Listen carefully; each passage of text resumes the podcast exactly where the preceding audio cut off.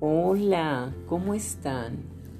Un abrazo fraternal en el nombre poderoso de nuestro amado Jesucristo. Hoy continuaremos con la parte quinta del día 21, una jornada con propósito de cómo cuidar tu iglesia o cuida tu iglesia. Estábamos hablando acerca del pastoral. Nadie realmente conoce a ciencia cierta bien lo que acontece en la vida de los pastores, lo que acontece en la vida de sus hogares, no solamente de la congregación, de los ministerios, de las obras, de los proyectos, sino su vida personal. Porque ellos, al igual que nosotros, son muy imperfectos. No se las saben todas como nadie no las sabemos todas. Necesitamos siempre de depender de Dios en absoluto, pero también necesitamos aquí en la tierra de ayudarnos mutuamente, de ser responsables con lo que hacemos para Dios. Un día los pastores estarán delante de Dios y rendirán cuentas de cuán bien velaron por ti pero tú también eres responsable. Tú también tendrás que rendir cuentas a Dios de cuán bien los seguiste a ellos. La Biblia da a los pastores instrucciones muy específicas respecto a la manera en que deben tratar a las personas que causan divisiones en la comunidad.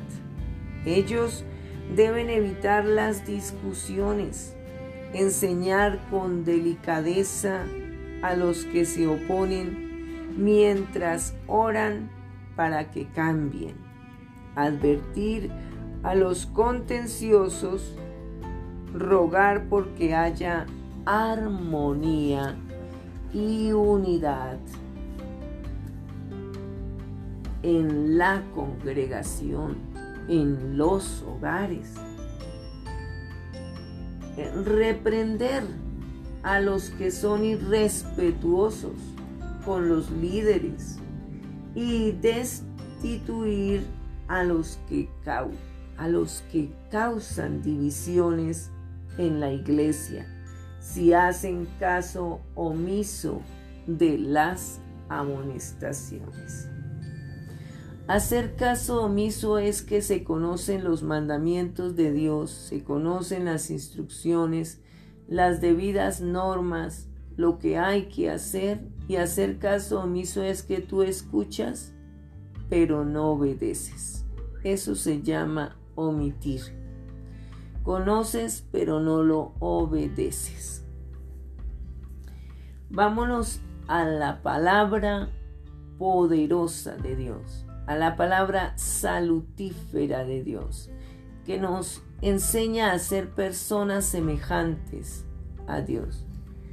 Esta vez el apóstol Pablo habla a Tito, un otro de sus discípulos, o de sus amigos, o de sus grandes colaboradores. Capítulo 2, versículos 1 al 15 es la enseñanza de la sana doctrina. Pero tú habla lo que esté de acuerdo con la sana doctrina.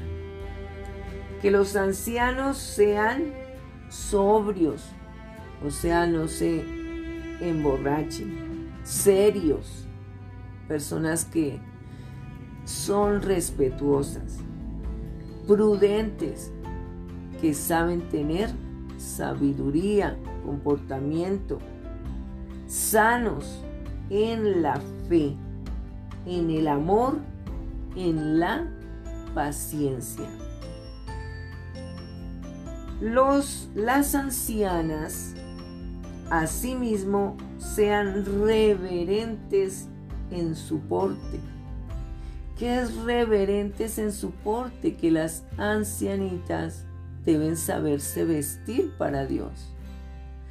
Deben tener una vestimenta loable para Dios. No que sea siguiendo los modelos del mundo, ¿verdad? No calumniadoras, porque hay que no decir mentiras, porque calumniar es inventar mentiras contra otros, y eso no hay que hacerlo. No esclavas del vino, o aquellas mujeres que le gustan los traguitos. Bueno está uno, pero ya dos, tres, cuatro, como que es peligro. Es advertencia, porque Dios no quiere eh, mujeres esclavas del vino, porque el vino esclaviza cuando baja suavemente a tu cuerpo y es rico, es deleitoso, pero te esclaviza si sigues así. Maestras del bien, eso sí. Dios quiere que sean maestras del bien, de hacer lo correcto para Dios. Que enseñen a las mujeres jóvenes a amar a sus maridos y a sus hijos, a ser prudentes, castas. Castas es que cuiden su cuerpo, cuiden su virginidad matrimonial, porque no deben ser infieles, sino que deben ser eh, unidas con el esposo o el esposo con sus los esposos con sus esposas. Pero aquí está hablando de las mujeres casadas. Tienen que ser castas, rectas, puras, en todo lo que hagan, cuidadosas de su casa, eh, buenas, sujetas a sus maridos. Ya he hablado que el estar sujeta significa ayudar a que ese esposo se mantenga firme en Dios y nosotras con ellos. O sea, si tu esposo necesita esa ayuda idónea, pues hay que estar sujetos. Sujetos es no desligarse de ser la esposa de ese hombre.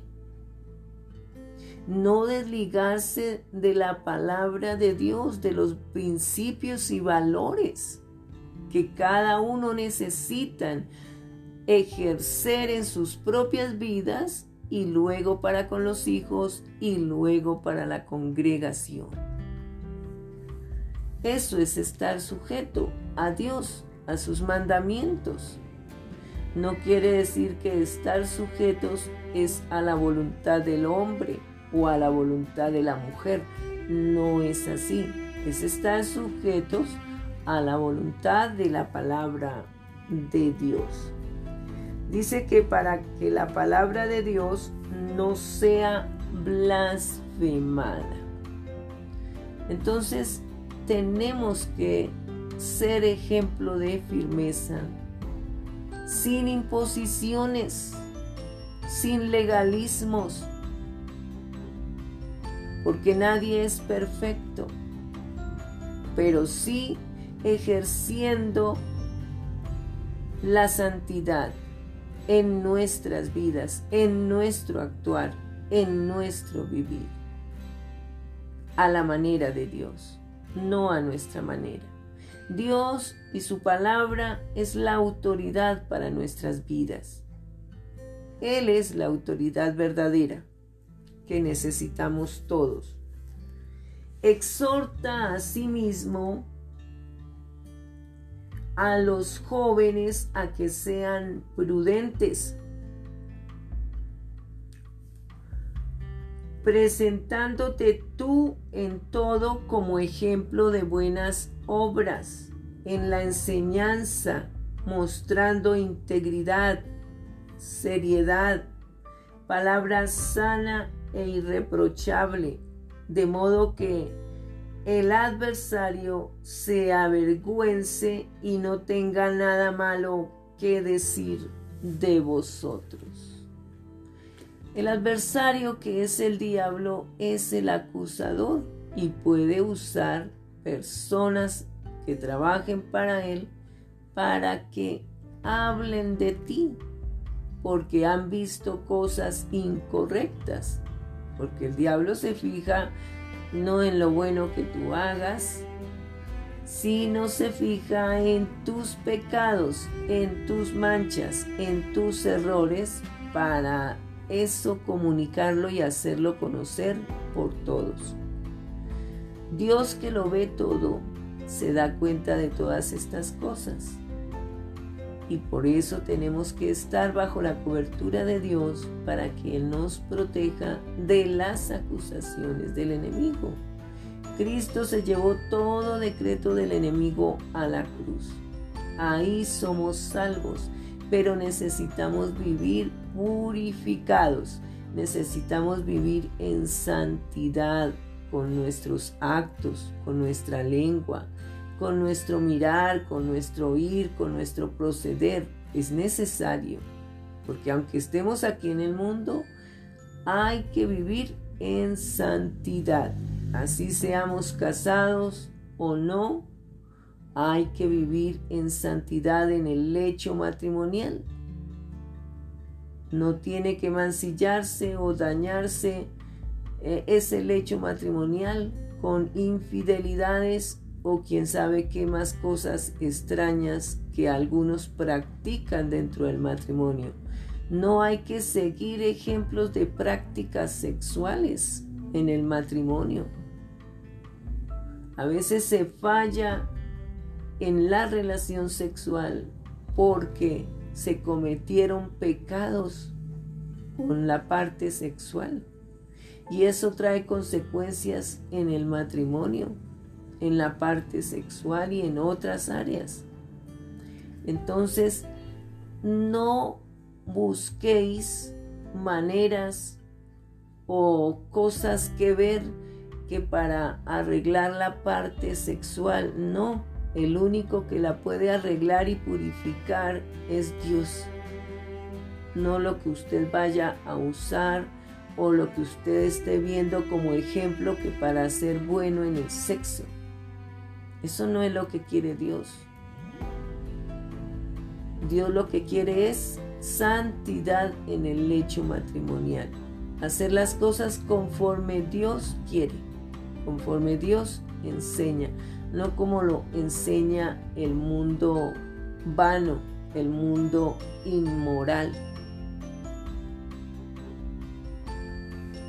Exhorta a los siervos a que se sujeten a sus amos, que agraden en todo, que no sean respondones, no defraudando, sino mostrándose fieles en todo, para que en todo adornen la doctrina de Dios, nuestro Salvador. Porque la gracia de Dios se ha manifestado para salvación a todos los hombres, enseñándonos que renunciando a la impiedad y a los deseos mundanos, vivamos en este siglo sobria, o sea, no borrachos, justa y piadosamente. Entonces hay que ser piadosos, humillándonos ante Dios que Él es el único que nos puede renovar, el único que nos puede dar santidad. Aguardando la esperanza que es Cristo bienaventurada y la manifestación gloriosa de nuestro gran Dios y Salvador Jesucristo. quien se dio a sí mismo por nosotros para rendirnos, para redimirnos, perdón, de toda iniquidad y purificar para sí un pueblo propio, celoso de buenas obras. Esto habla y exhorta y reprende con toda autoridad. Nadie te menosprecie. Esto se lo dijo el apóstol Pablo a Tito para que le enseñase a las congregaciones a donde él fuera. A las personas con las que Tito tenía que ministrar, enseñar la sana doctrina. Y nosotros tenemos que estar bajo esta ley de Dios, bajo estas enseñanzas porque son las necesarias a nuestra vida para poder ser redimidos. Cristo nos redimió, que significa dar la vida para que fuéramos perdonados de todos nuestros pecados. Pero tenemos que ser purificados para vivir en santidad, para que ya no haya incredulidad en nuestras vidas y no haya más manchas de pecado, porque hay que dejar de pecar. El que sigue a Dios tiene que dejar de pecar, porque el pecado nos separa de Dios, dice la palabra de Dios. Pero también en Tito capítulo 3, versículo de 1 al 15, Pablo también les dice, le dice esto a Tito, para ser justificados por gracia Dice así Pablo, el apóstol Pablo, a Tito, recuérdales que se sujeten a los gobernantes y autoridades, que obedezcan, que estén dispuestos a toda buena obra. Aquí hay que subrayar que tiene que ser lo que las autoridades enseñen o indiquen, pero que sea buena obra. Si las autoridades gobernantes te indican hacer obras malas, esas no las debéis hacer. Por más autoridad que sea, hay que manifestar las reglas, las normas, los principios, los valores que Dios nos ha enseñado antes que hacer cosas malas que nos indiquen las mismas autoridades. Porque las autoridades que están en este mundo todas son imperfectas y fallan. La verdadera autoridad es Dios y esa autoridad no falla, es sabia y es poderosa. Que a nadie difamen o hablen mal o calumnien ¿sí? No hay que hacer eso a espaldas de nadie, no hay que difamar o dañar la dignidad de las personas. No hay que dañar ni estar hablando por detrás de mal de nadie. No hagas eso. No sean pendencieros, que no sean pendencieros, sino amables, mostrando toda mansedumbre para con todos los hombres y mansedumbre es que uno obedece las cosas correctas, las cosas que son para bien. Eso es mansedumbre, obedecer. Someterse a hacer lo correcto, pero no te sometas para nada malo. De eso sí, huye. Porque nosotros también éramos en otro tiempo como éramos, insensatos o insensatas rebeldes, aunque todavía hay rebeldía en nuestras vidas, ¿verdad? Extraviados, esclavos de concupiscencias, que significa deseos, y deleites diversos, viviendo en malicia, en envidia, aborrecibles y aborreciéndonos unos a otros. Entonces, el vivir en malicia significa eh, estarlo cuestionando todo, como colocar cosas que no son, o sea, como armar películas que no se tienen que armar.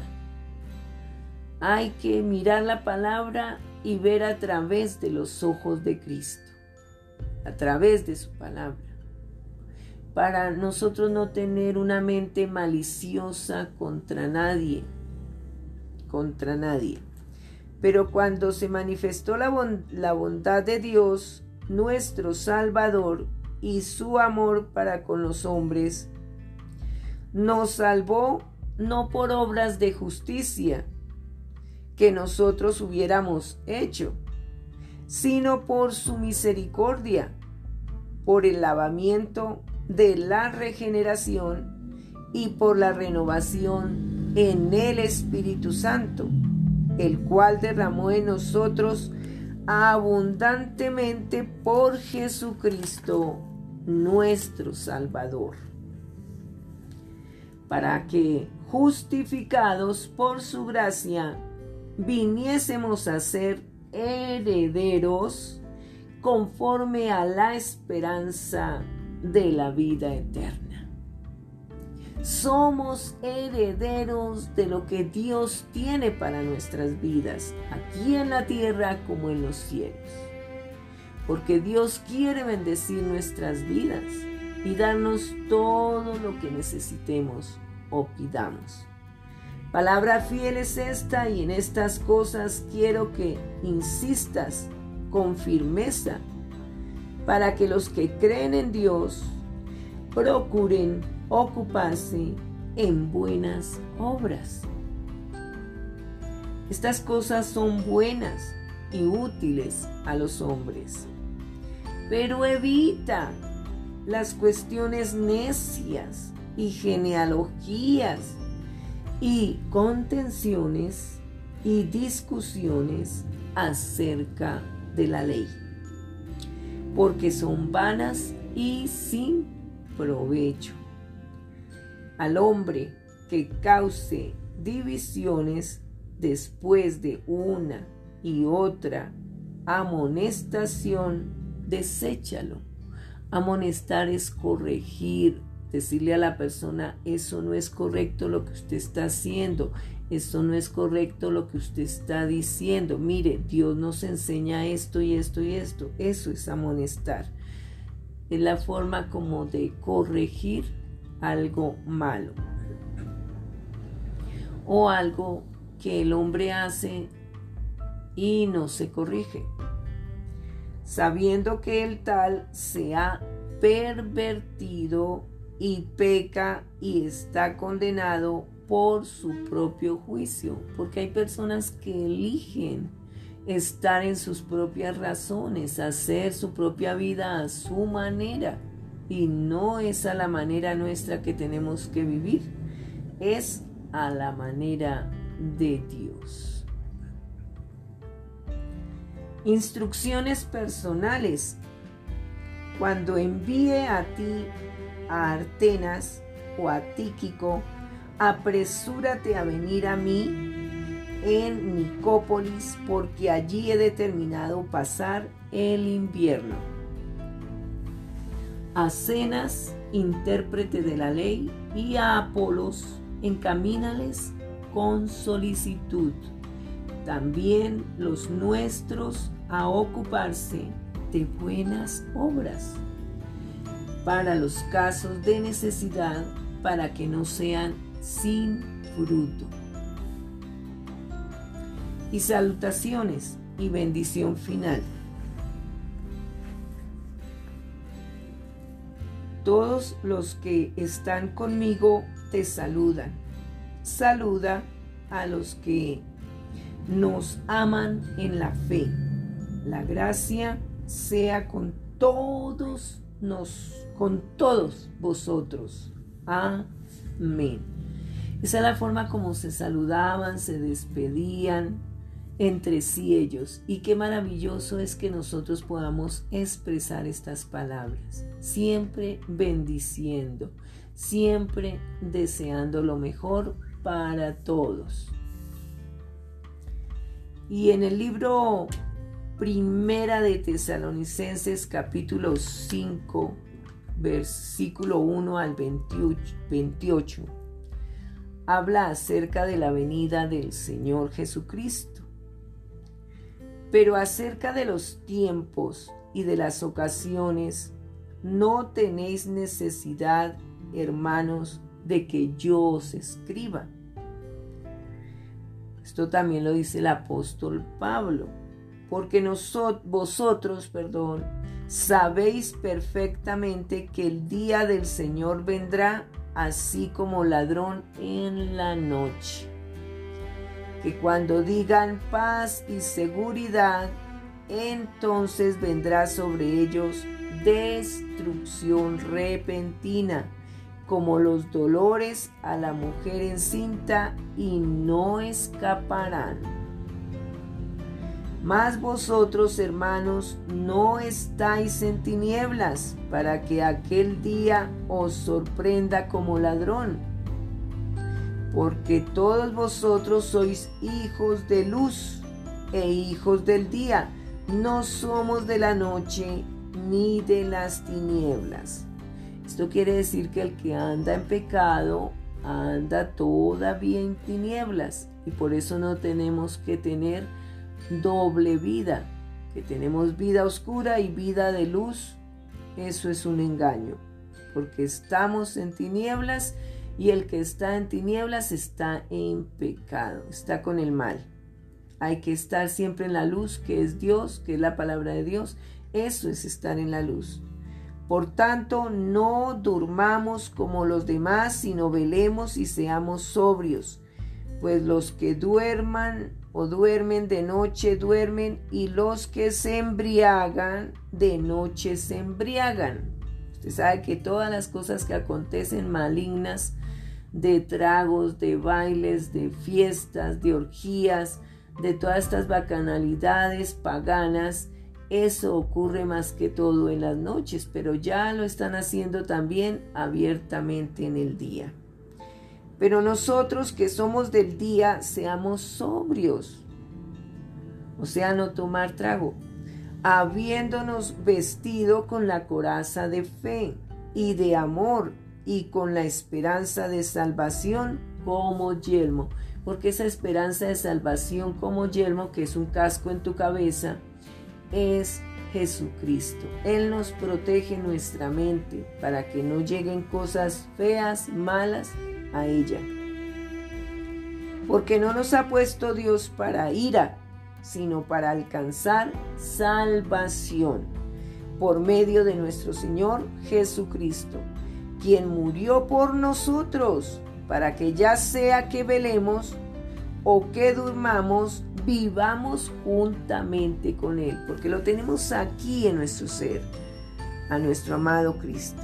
Por lo cual, animaos unos a otros y edificaos unos a otros, así como lo hacéis. Entonces Pablo, el apóstol Pablo, exhorta a los hermanos. Os rogamos, hermanos, que, que reconozcáis a los que trabajan entre vosotros y os presiden el Señor y os amonestan y que los tengáis en mucha estima y amor por causa de su obra. Tened paz entre vosotros. También os rogamos, hermanos, que amonestéis a los ociosos, o, sea, personas como perezosas, que alentéis a los de poco ánimo, que sostengáis a los débiles, que seáis pacientes para con todos. Mirad que ninguno pague a otro mal por mal. Antes seguid siempre lo bueno unos para con otros y para con todos. Estad siempre gozosos. Orad sin cesar. Hay que estar orando siempre. Dad gracias en todo porque esta es la voluntad de Dios para con vosotros en Cristo Jesús. Hay que dar gracias. No nos olvidemos de ser agradecidos. Hay que dar gracias por todo lo que algunos te den o por todo lo que Dios nos da, vivirle dando gracias a Dios por todo. Porque es la voluntad de Dios para con vosotros en Cristo Jesús. Es eso, si es la voluntad de Dios, hay que dar gracias. Cuando comemos, cuando despertamos, hay que dar gracias cuando estamos tomando algo, cuando estamos recibiendo regalos o en fin, hay que dar gracias a Dios por la lluvia, por el sol, por todas sus bendiciones.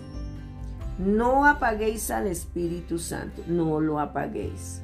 O sea, tener en cuenta el Espíritu Santo en nuestras vidas porque Él es el poder de Dios actuando en nuestro ser. El Espíritu Santo es el que tiene poder para darte sabiduría, dones, talentos. El Espíritu Santo es el que te puede proveer toda la sabiduría que necesites. El Espíritu Santo te puede consolar de cualquier tristeza, depresión. Tú acude al Espíritu Santo de Dios y vas a ver lo grandioso que es hablar con el Espíritu Santo. No menospreciéis a las profecías. No hay que menospreciar las profecías porque son palabra de Dios, son decretos de Dios que van a acontecer y que son una realidad y que han acontecido ya algunas profecías. Entonces no hay que menospreciarlas, no hay que desecharlas, hay que tenerlas en cuenta. Examinarlo todo, retener lo bueno. Pero hay que saber qué examinamos porque si nos ponemos a examinar la pornografía, eso no es bien para ti. Eso ahí es que desecharlo de, de una porque nada bueno vas a encontrar en las cosas malas, en libros malos, revistas malas, programas de televisión malos, porque no tenemos que estar viendo la televisión que pueda dañar tus ojos y tus oídos. Eso hay que desecharlo en el nombre de Jesús y el mismo Dios de paz os santifique por completo y todo vuestro ser, espíritu, alma y cuerpo sea guardado irreprensible para la venida de nuestro Señor Jesucristo. Y esto significa vivir en santidad. Tenemos que estar en santidad en todo lo que hagamos, pensemos y hablemos vivir en santidad siempre, porque si Dios es santo, nosotros tenemos que ser como Dios, santos. Fiel es el que os llama, el cual también lo hará. Y ese es el Señor Jesucristo. Y salutaciones y bendición final. Hermanos, orad por nosotros. Saludad a todos los hermanos con ósculo santo, o sea, con un beso respetuoso.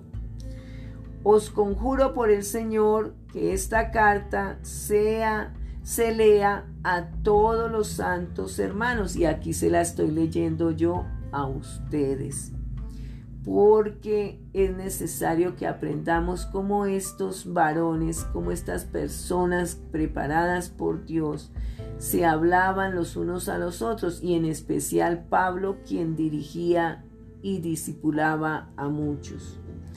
La gracia de nuestro Señor Jesucristo sea con vosotros. Amén. Y eso mismo le digo a ustedes la gracia de nuestro Señor Jesucristo sea con vosotros. Amén. Protegemos la comunión cuando, o sea, la, la relación entre las personas, la comunicación entre las personas, cuando honramos a los que nos sirven por medio del liderazgo. O sea, tú no critiques, tú colabores, ayudes al liderazgo, ayudes a los pastores, ayudes a tu familia, ayudes a tus padres, a tus hijos. Eso porque todos somos líderes, todos, padres son líderes, hijos son líderes, la humanidad en sí son líderes. Entonces tenemos que honrarnos y honrar a toda la comunidad, honrar a los hijos, honrar a los padres, honrar a los pastores, honrar a todas las personas que sirven para Dios. Los pastores y los ancianos necesitan de nuestras oraciones.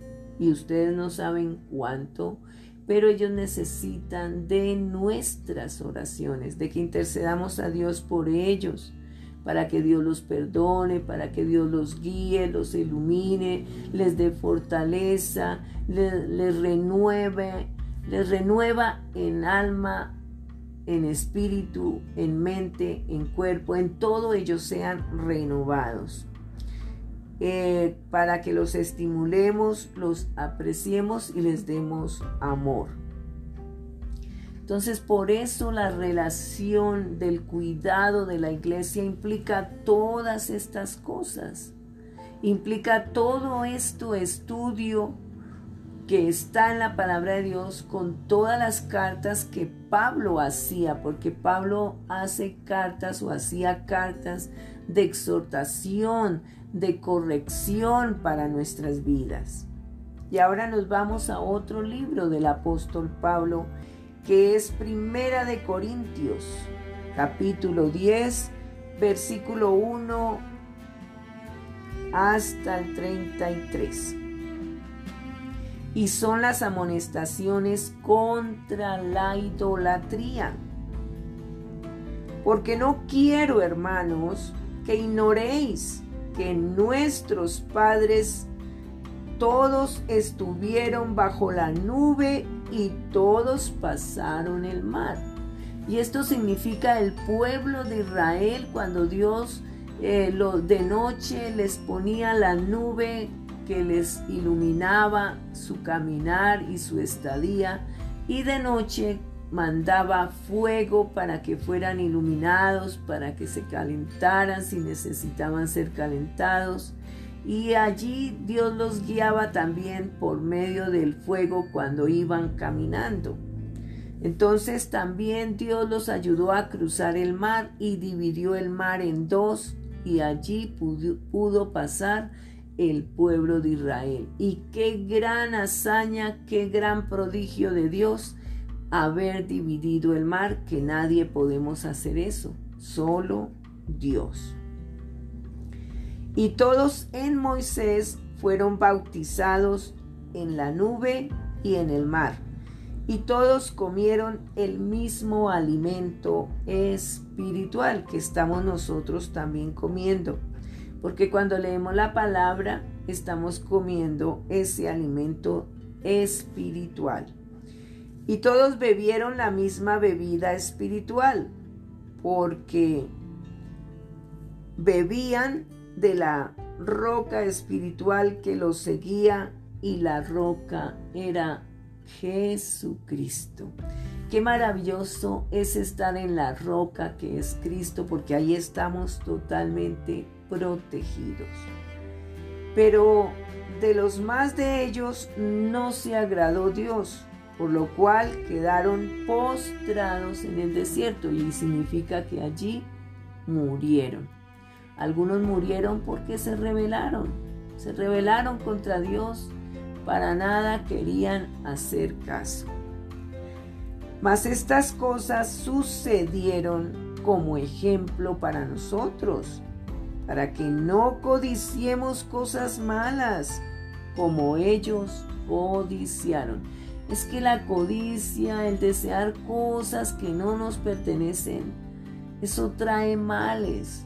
No codicies nada, porque la codicia es parecido a la envidia, querer tener lo que no nos pertenece y lo que no nos va a hacer bien.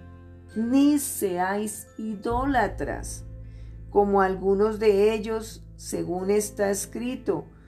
Se sentó el pueblo a comer y a beber y se levantó a jugar. Entonces las personas vivían solamente para eso, para comer, para beber y para jugar. Y se olvidaban de la palabra de Dios. No forniquemos, o sea, no tengamos relaciones sexuales fuera del matrimonio no hay que tener sexo con hombre con hombre ni mujer con mujer, porque eso es fornicación. Como algunos de ellos fornicaron y cayeron un día 23 mil, o sea, en un día Dios mató a 23 mil personas que estaban fornicando, o sea, teniendo relaciones sexuales los unos los otros sin santidad, sin estar dentro del matrimonio, sino en inmoralidades, todos descarriados, haciendo lo que cada uno quería. Y eso es estar en pecado, apartados de Dios. Ni tentemos al Señor, como también algunos de ellos le tentaron y también perecieron por las serpientes. Dios les mandó serpientes que los mordieron. No murmuréis, como algunos de ellos murmuraron y perecieron por el destructor. Y estas cosas les acontecieron como ejemplo y están escritas para amonestarnos o corregirnos a nosotros, a quienes han alcanzado los fines de los siglos. Así que el que piensa estar firme, mire que no caiga. o sea, esto quiere decir que no nos creamos de que, ay, nosotros somos santicos y todo lo podemos. No es así. Hay que estar dependientes de Dios y que Dios nos ayude para estar firmes, porque podemos llegar a caer en pecado y deleitarnos en el pecado y estar con el mal y dejar a Dios. No os ha sobrevenido ninguna tentación que no sea humana, pero fiel es Dios que no os dejará ser tentados más de lo que más de lo que podéis resistir, sino que dará también juntamente con la tentación la salida para que podáis soportar. Entonces, si vienen tentaciones, huyamos de ellas, no caigamos en ellas. Por tanto, amados míos, huid de la idolatría. ¿Qué idolatría hay en tu casa? ¿Qué está quitando el lugar de Dios? Eso es idolatría. Por favor, que no haya idolatría. Huid de ella. Como a sensatos os hablo, juzgad vosotros lo que digo. La copa de bendición que bendecimos no es la comunión de la sangre de Cristo. El pan que partimos no es la comunión del cuerpo de Cristo. Siendo uno solo el pan, o sea, Cristo es el pan de vida. Nosotros con ser muchos somos un cuerpo. Nosotros todos somos cuerpo de Cristo, miembros del cuerpo de Cristo porque Cristo es la cabeza. Pues todos participamos de aquel mismo pan, o sea, de la palabra de Dios, o sea, de nuestro amado Cristo. ese es el pan delicioso y poderoso que nos sana, que nos libera, que nos limpia, que está por nosotros es Jesucristo. Mirad a Israel según la carne, los que comen de los sacrificios, de los sacrificios, no son partícipes del altar, cuando en ese tiempo hacían sacrificios de animales, de corderos. ¿Qué digo pues? Que el ídolo es algo o que sea algo lo que se sacrifica a los ídolos. Aún hoy en día hay personas que hacen sacrificios maléficos. Los de las tinieblas a veces roban, eh, toman hasta niños o niñas o jovencitas y los adoradores de Satanás suelen hacer estos sacrificios eh, al diablo, a Satanás. Nosotros no nos enteramos, desconocemos las obras maléficas que hacen los hechiceros, los brujos, los, y los que trabajan con el hipnotismo, con la magia, hacen cosas también perversas, terribles, sacrifican también animales y eso es fuera de la luz de Dios. Eso lo hacen en la oscuridad, lo hace el mal. Cometen cosas que son aberrantes, que son totalmente desagradables para Dios. Y las hacen, pero nosotros, el ser humano desconoce muchas cosas del mal que realmente se están haciendo y por eso tenemos que orar y reprender todo mal y atar todos estos espíritus inmundos y enviarlos a lo más profundo de los abismos en el nombre de Jesús porque son espíritus que matan, que violan, que destruyen vidas. Antes digo que lo que los gentiles sacrifican a los demonios, los sacrifican y no a Dios. Y no quiero que vosotros os hagáis partícipes con los demonios. Entonces nosotros no podemos ser idólatras ni hacer sacrificios a ídolos del mal, a ninguna cosa. Ya tenemos es que adorar y ya se hizo un gran sacrificio que fue que Cristo murió y resucitó. Él fue el Cordero y Él sigue siendo el Cordero que todos necesitamos para salvación de la humanidad.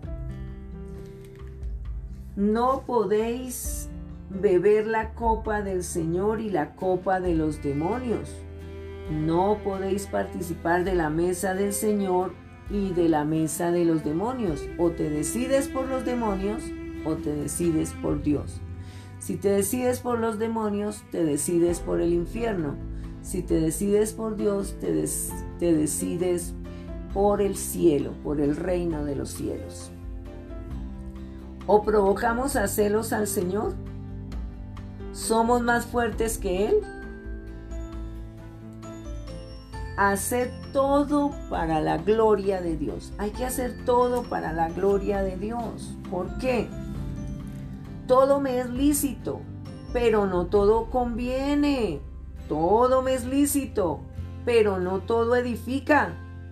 Ninguno busque su propio bien, sino el del otro. Eso significa pensar en los demás y no en nosotros mismos de todo lo que se vende en la carnicería comer sin preguntar nada por motivos de conciencia, porque del Señor es la tierra y su plenitud. Si algún incrédulo os invita y queréis y queréis ir de todo lo que se os ponga delante, comed sin preguntar nada por motivos de conciencia mas si alguien os dijere, esto fue sacrificado a los ídolos, no lo comáis por causa de aquel que lo declaró y por motivos de conciencia, porque del Señor es la tierra y su plenitud. La conciencia, digo, no la tuya, sino la del otro. Pues, ¿por qué se ha de juzgar mi libertad por la conciencia de otro? Y si yo con agradecimiento participo, ¿por qué he de ser censurado por aquello de que doy gracias? Si, pues, coméis o bebéis o hacéis otra cosa, hacedlo todo para la gloria de Dios. No seáis tropiezo ni a judíos, ni a gentiles o incrédulos, ni a la iglesia de Dios como también yo en todas las cosas agrado a todos, no procurando mi propio beneficio, sino el de muchos, para que sean salvos. Te desafío a aceptar tu responsabilidad de proteger y promover la unidad de tu iglesia, la unidad de tu hogar, la unidad de tu empresa, Pon todo tu esfuerzo para lograrlo y así agradarás a Dios. No siempre será fácil. A veces tendrás que hacer lo que es mejor para el cuerpo, o sea, la iglesia, no para ti mismo, dando muestras de tu preferencia por otros antes que tú. Por eso Dios nos ha puesto en la familia de una iglesia para aprender a no ser egoístas. En la comunidad aprendemos a decir nosotros en lugar de yo y nuestro en lugar de mío. Te felicito, te bendigo, les amo, les abrazo en el Señor Jesucristo y les deseo grandes bendiciones de amor, de unidad, de comprensión en medio de todas tus relaciones en el nombre poderoso de Jesús. Amén.